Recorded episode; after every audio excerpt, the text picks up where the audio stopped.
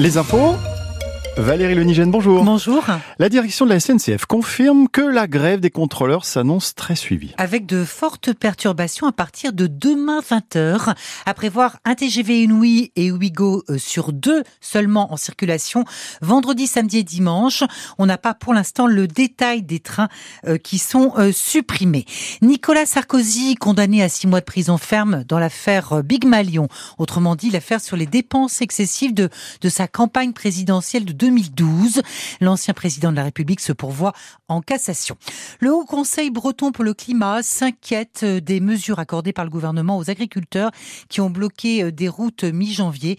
Ce Haut Conseil, qui est constitué d'une vingtaine de scientifiques bretons, a pour rôle d'éclairer le Conseil régional sur sa politique face au, changement climatique. Et dans une tribune publiée cet après-midi, ses membres regrettent l'assouplissement des normes environnementales annoncées par le gouvernement alors que l'agriculture précise précise Haut Conseil breton, représente 40% des gaz à effet de serre de la Bretagne.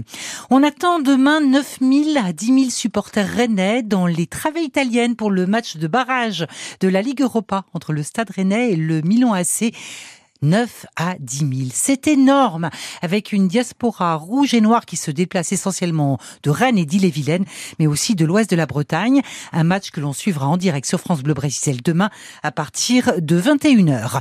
Dans le journal de 18h, nous ferons le point sur les soupçons de tricherie lors du dernier Vendée Globe. La Fédération française de voile va enquêter. Elle indique avoir été informée par un email anonyme euh, qu'un skipper aurait bénéficié d'informations de routage euh, pendant la course. La fin des gras de Douarnenez, c'est ce soir, après cinq jours de, de carnaval, avec le décrochage de l'effigie à partir de 20h30 d'En Paoli qui sera brûlé sur le port du Rosmer avant un feu d'artifice.